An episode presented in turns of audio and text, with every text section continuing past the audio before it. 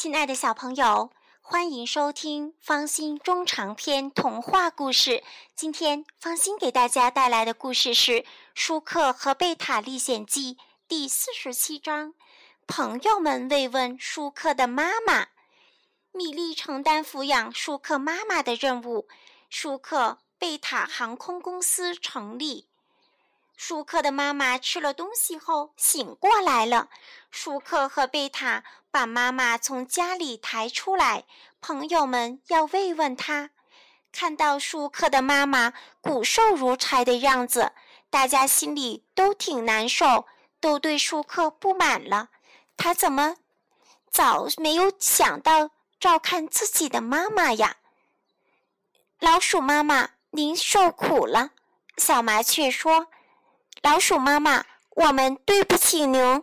小蜜蜂说：“大花猫给舒克的妈妈找来许多吃的。”听到这么亲切的话，受到这样的尊敬，舒克的妈妈承受不了了。她一辈子都是在别人的侮辱中度过的。我也想体体面面的过日子。我也恨自己，干嘛是一只老鼠呀？我生舒克时也像你们的妈妈一样受罪，可为什么我的儿子只有抛弃了我才能混到好名声呀？舒克的妈妈哭了，从来不掉泪的大花猫也哭了。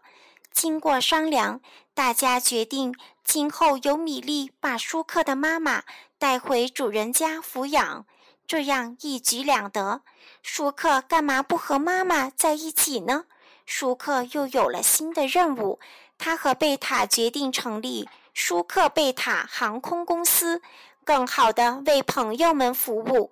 舒克和贝塔觉得他们的朋友太好了，一定得为朋友们多做好事。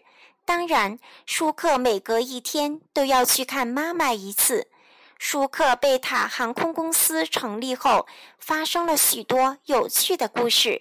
例如，有一次，舒克开着直升飞机和真正的飞机在空中相遇了。